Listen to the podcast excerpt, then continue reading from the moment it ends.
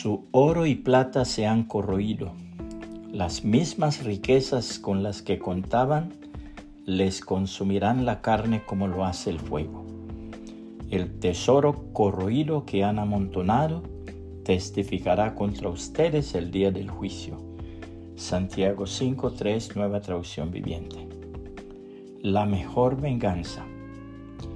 La siguiente reflexión fue tomada de una fábula del conocidísimo León Tolstoy. Un pobre hombre fue a pedir limosna a la casa de un rico, pero éste no le dio nada. Vete, le dijo. Pero el pobre no se marchó. Entonces se enfadó el rico y cogiendo una piedra se la tiró. El pobre cogió aquella piedra la estrechó contra su pecho y se dijo, la guardaré hasta que a mi vez pueda devolvértela. Pasó el tiempo. El rico llevó a cabo una mala acción y despojado de cuanto tenía, fue conducido a la cárcel. Viéndole tan mal, el pobre se acercó a él, sacó la piedra del pecho e hizo ademán de lanzársela pero reflexionando, la dejó en el suelo y se dijo, era inútil conservar durante tanto tiempo esta piedra. Cuando era rico y poderoso, le temía. Hoy le tengo lástima.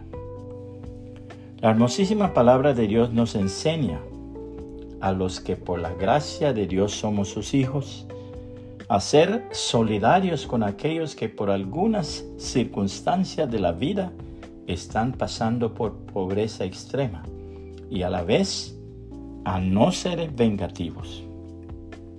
Dios en su gracia nos ha dado dones diferentes para hacer bien determinadas cosas.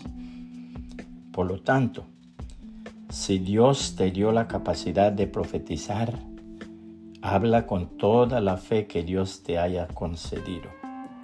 Si tu don es servir a otros, sírvelos bien.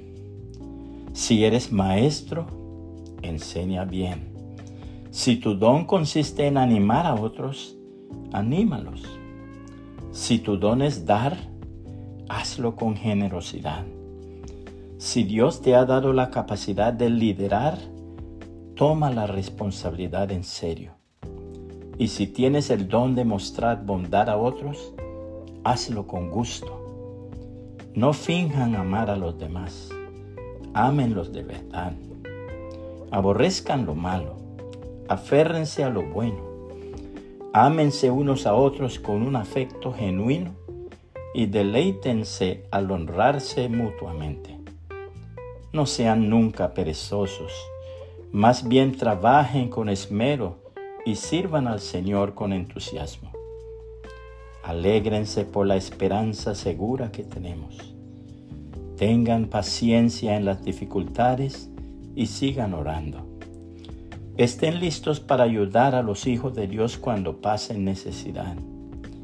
Estén siempre dispuestos a brindar hospitalidad. Bendigan a quienes los persiguen no los maldigan, sino pídenle a Dios en oración que los bendiga. Alégrense con los que están alegres y lloren con los que lloran. Vivan en armonía unos con otros. No sean tan orgullosos como para no disfrutar de la compañía de la gente común. Y no piensen que lo saben todo. Nunca devuelvan a nadie mal por mal. Compórtense de tal manera que todo el mundo vea que ustedes son personas honradas. Hagan todo lo posible por vivir en paz con todos. Queridos amigos, nunca tomen venganza. Dejen que se encargue la justa ira de Dios. Pues dicen las escrituras, yo tomaré venganza y yo les pagaré lo que se merecen, dice el Señor. En cambio, si tus enemigos tienen hambre, dales de comer. Si tienen sed, dales de beber. Al hacer eso, amontonarás carbones encendidos de vergüenza sobre su cabeza. No dejen que el mal los venza, más bien venzan el mal haciendo el bien. Romanos 12, 6 al 21, nueva traducción viviente. Puede compartir esta reflexión y que el Señor Jesucristo le bendiga y le guarde.